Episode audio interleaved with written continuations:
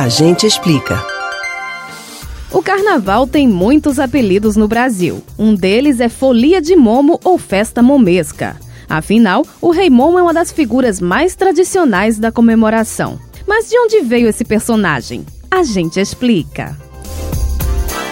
A inspiração para o famoso rei do carnaval veio da mitologia grega. Para essa cultura, o sono e a noite tiveram um filho chamado Momo, que se tornou o deus da festividade. Muito alegre, irreverente e debochado, ele tinha mania de fazer piada com os outros deuses. Ninguém aguentou ser ridicularizado o tempo todo e não deu outra. Expulsaram o gaiato do Monte Olimpo. Mandado para a Terra, Momo perdeu sua condição divina e virou um rei humano como outro qualquer. Alguns estudiosos de folclore indicam que Momo, na mitologia original, era uma deusa e que a mudança de gênero se deu em algum momento da história por causa da cultura patriarcal. Segundo pesquisas feitas pela bibliotecária Lúcia Gaspar, da Fundação Joaquim Nabuco, o tal rei já era representado no século IV a.C. em festas da Roma Antiga. Ele se fazia presente, sobretudo, nas orgias romanas, regadas a bebidas alcoólicas e encontros sexuais. O intérprete era sempre bem gordo, simbolizando fartura e riqueza.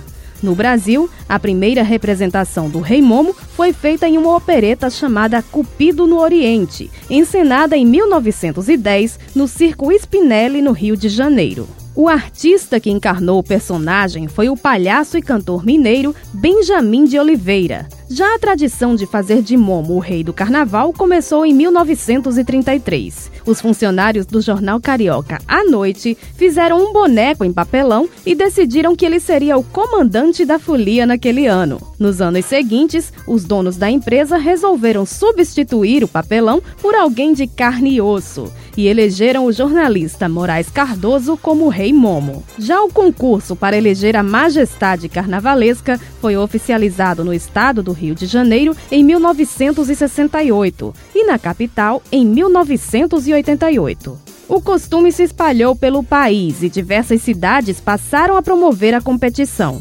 Em Pernambuco, o primeiro concurso de Rei Momo foi realizado no Recife no Carnaval de 1965.